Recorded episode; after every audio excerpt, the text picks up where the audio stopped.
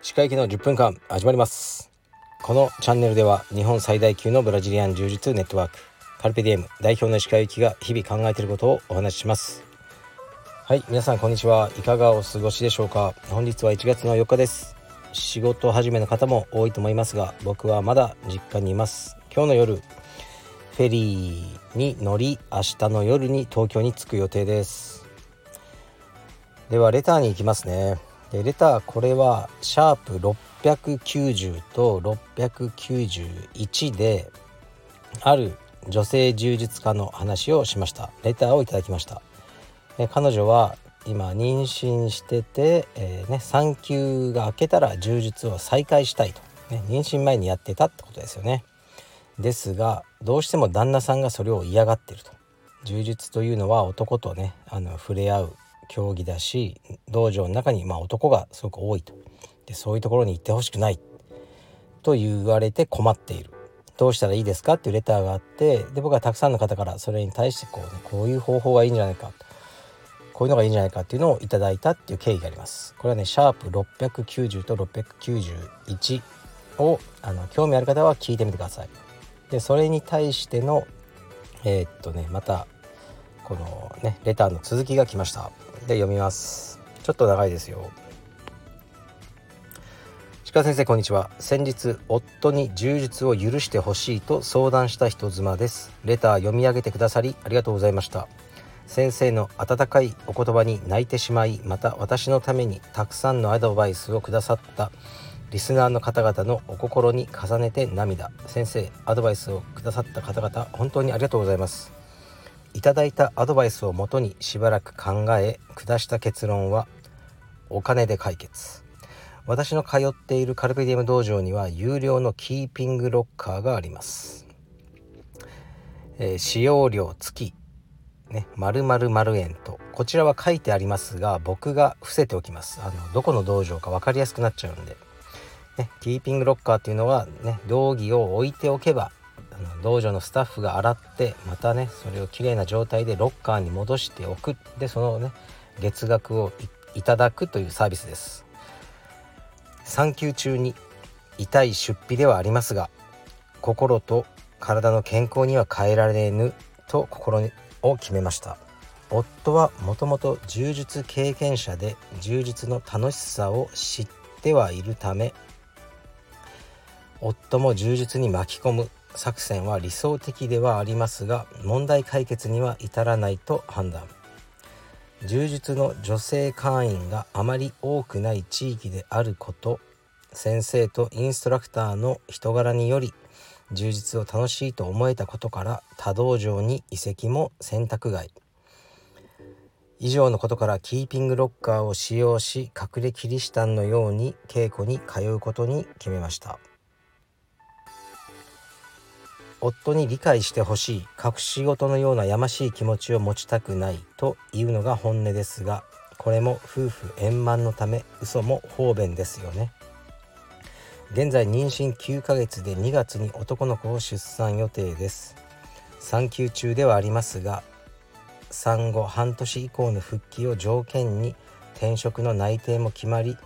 ますます柔術によるメンタルの安定が必要となりそうです。柔術も母親も白帯の私ですが今後はどちらも青帯を目指して頑張ります。先生皆さんこんな私のためにお時間とお力いただき本当に感謝申し上げます。先生と皆様の2003年がより一層良いものになりますように何卒よろしく何卒よろしくお願いいたします。で続きちょっと補足がありましてお金で解決の補足ですが夫は充実の多いヨガとかならいいよと言っているのでヨガと偽り子供を土日に夫に預けて通う予定です。なぜキーピングロッカーが必要かというと洗濯物の道着で柔術通いがバレてしまうからです。キーピングロッカーであれば洗濯道場で洗濯をしてくれるのでバレないのです。あすいません。という補足いただいてます。虚しいですね。なんかこう僕の仕事でもある充実でこの方は一応カルペディエム道場のどこかに通ってらっしゃるという状況なんですがそれがこうね隠れキリシタンのように通わなければならないというのは本当に残念で胸が痛いなと思います。気の毒だなと思います。で旦那さんはね充実経験者っていうことを今回初めて知ったわけですがそれでもなおねだから逆にこう勘ぐっちゃいますよね。自分が充実やった時何かあったんじゃないと？女性会員さんと。うーん普通通ってる人ならそういう環境じゃないことってわかると思うんですけどね。そう嘘をついてねヨガならヨガに通ってもね少数の男性とそこで出会って浮気することもあるでしょう。柔術道場その男が多いからってね。うん。汚ねじじいしか多分通ってないと思うんで浮気とかならないと思うんですがその気になると、えー、まあこのね方の旦那さんなんで悪く言いたくないけどなんかねこうケツの穴の小さな野郎だなと僕は思ってしまいますねこの点に関しては。残念です。で隠して通うっていうことは僕いつかバレちゃうと思うんですよね。なんだかやってその時にどうなるかですよねでやっぱりこうバレて何やってるんだって言った時にその旦那さんがそこまでしてやりたかったのか悪かったと言ってくれるか、ね、俺に嘘をついてね、そういうことをやってるのかで怒っちゃうかそれはまた分からないけどなんかねこう嘘をつき続けてやるっていうのは本来は良くないですよね。が何かのタイミングであの、打ち明けるというかねも打ち明けるとか言うほどのことでもないんですけどね。と思います僕は。はいだからもうこれ以上ね多分何もアドバイスができないのでしばらくは隠れキリシタンのように通ってもらいながらなんだかどこの道場かなって僕いくつか分かるんですねカルペディエムの。でそこの代表になんか話してもう頑張って女性を増やせと。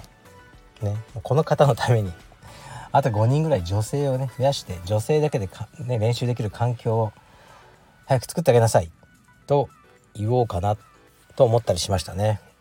はい。あのなかなかねどこまで通用しますかねこの隠れキリシタン柔術が。バレちゃうんじゃないかなと思いますよね。逆もいますよ。あのねうちの道場では道場に来てないのにあの先生今日はあの道場に来てる道場に来てることにしといてくださいみたいなもし妻から電話があったらっていうのはありましたね、まあ、今もいますけどねその彼はなえ何?」って「いやちょっと道場に来てるってことにしててください」っていうね道場をアリバイに使うっていうねあのとんでもない男もいました。で彼は道着をね練習してないのに多分ね、まあ、なんかはよからぬことをしてるけどちょっと道場に行ってたと言ってバレないためにその道着をあの、ね、霧吹きで濡らして汗で濡れたかのようにあの偽装工作して家に帰ってああ今日も練習疲れたとか言ってるっていうあのことでしたね。まあいいですけどどう使われても。うんでもこの隠れ隠れキリシタン的なねあの練習はいつまで続けられるのかと思いますね。でもそこまでしてでも通いたいと思ってくださってることはすごくすごく嬉しいです。だからねいつか平和に旦那さんと一緒に柔術がね続けられる日が来ることを願ってます。何かあったらまたレターください。ついにバレましたとか